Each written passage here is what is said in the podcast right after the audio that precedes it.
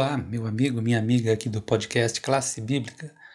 Já estamos aqui no dia 1 de outubro, né, iniciando um novo mês, e vamos falar um pouco aqui sobre os que desprezam a autoridade.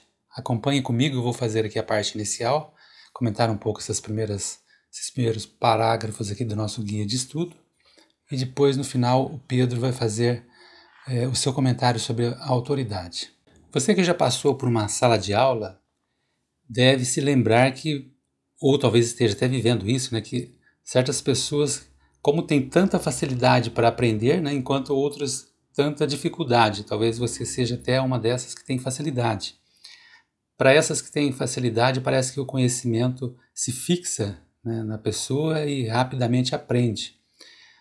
Em segunda, segundo Pedro, os versos, os capítulos 1 e 2, nós vemos aqui que a nossa educação em Cristo é uma experiência de oportunidades iguais para aqueles que se dedicam. Então, olha aqui a diferença, né? Enquanto no conhecimento secular a gente pode valorizar essa questão de aprender mais rápido ou não, mas no conhecimento de Cristo, na educação em Cristo, o que vale não é o aprendizado ser rápido ou não, o que vale é pôr em prática e viver aquilo que se aprende da forma correta.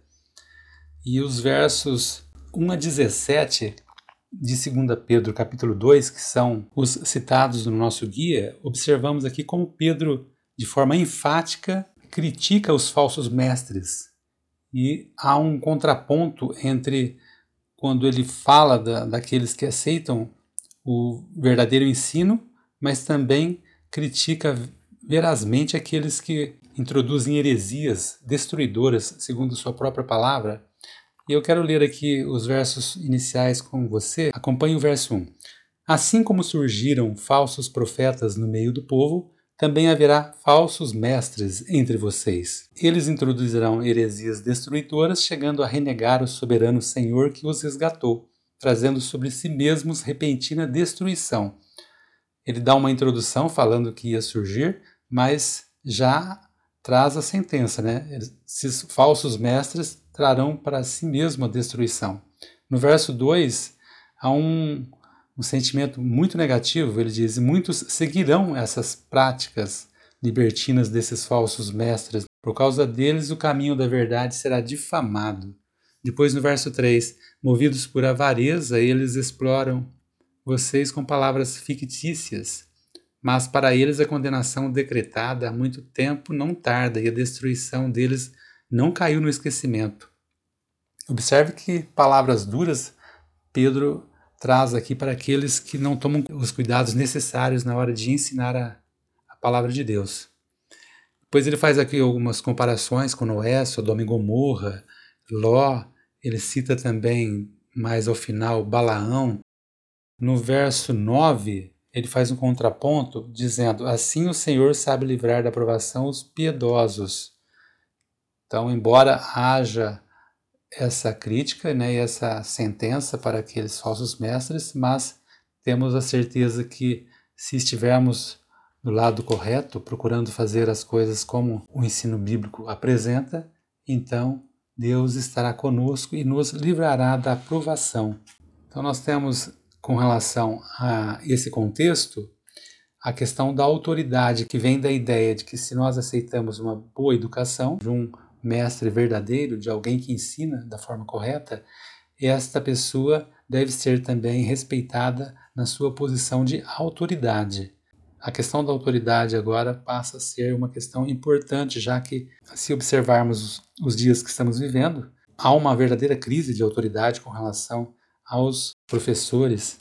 E voltando agora a Adão e Eva, embora não se possa dizer que eles desprezaram a autoridade, mas acabaram desobedecendo ali o próprio Criador, né? E o que tornou sua transgressão tão grave foi que eles a cometeram em resposta a um, uma flagrante contradição daquilo que a autoridade, que é o próprio Deus, lhes havia ordenado para o próprio bem deles, né?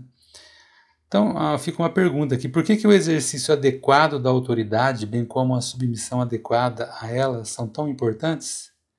Essa é uma reflexão que você pode fazer. Eu vou chamar o Pedro agora para falar alguma coisa para vocês sobre autoridade. E hoje ele fará uma breve explanação, porque está tendo dificuldade com uma reforma que estão fazendo ali do lado de sua casa, então o som não está muito bom. Mesmo assim, Pedro, o é, que, que você achou aí da, das palavras do apóstolo Pedro, né, o seu xará aí, falando sobre autoridade? Um bom dia, uma boa tarde, uma boa noite, uma boa madrugada para você que está assistindo mais uma vez o podcast Classe Bíblica. Nós vivemos num mundo, como o apóstolo Pedro diz na segunda epístola dele, ele diz é, nas mensagens finais sobre a falta de autoridade que ia acontecer nos últimos dias e especificamente no tempo do fim. E Pedro ele fala que iam perder as, as noções de autoridade, as pessoas não iam ter mais autoridade na questão da liderança, e perder suas autoridades na liderança. Então Pedro ele trabalha bem essa questão. Ele trabalha essa a questão sobre a perda da autoridade no tempo do fim.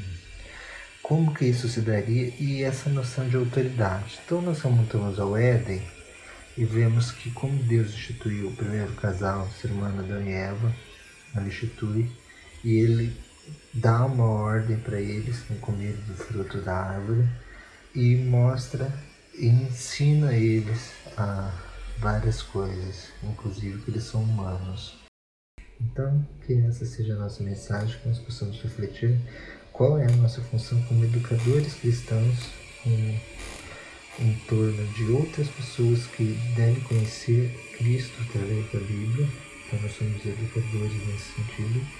E quem trabalha na área de educação também como educadores possam trabalhar na área de elevar as pessoas tanto é, civilizadamente quanto moralmente. Temos uma moral boa, uma civilidade, uma civilidade boa e não ficarmos numa anarquia caótica de desrespeito às autoridades, desrespeito ao povo, desconfiança de tudo e beirando a anarquia total. Que esse não é o Deus da Bíblia, está Bíblia é um Deus de ordem, e principalmente um Deus de amor, um Deus de graça, que quer que nós aprendamos mais dele e aprendamos mais de sua salvação. Que essa seja a nossa mensagem e que você, nosso ouvinte, possa sempre estar com isso em mente. Somos sempre aprendizes e ensinadores do Reino de Deus. Essa é uma abração, uma ótima quinta para vocês. Até mais.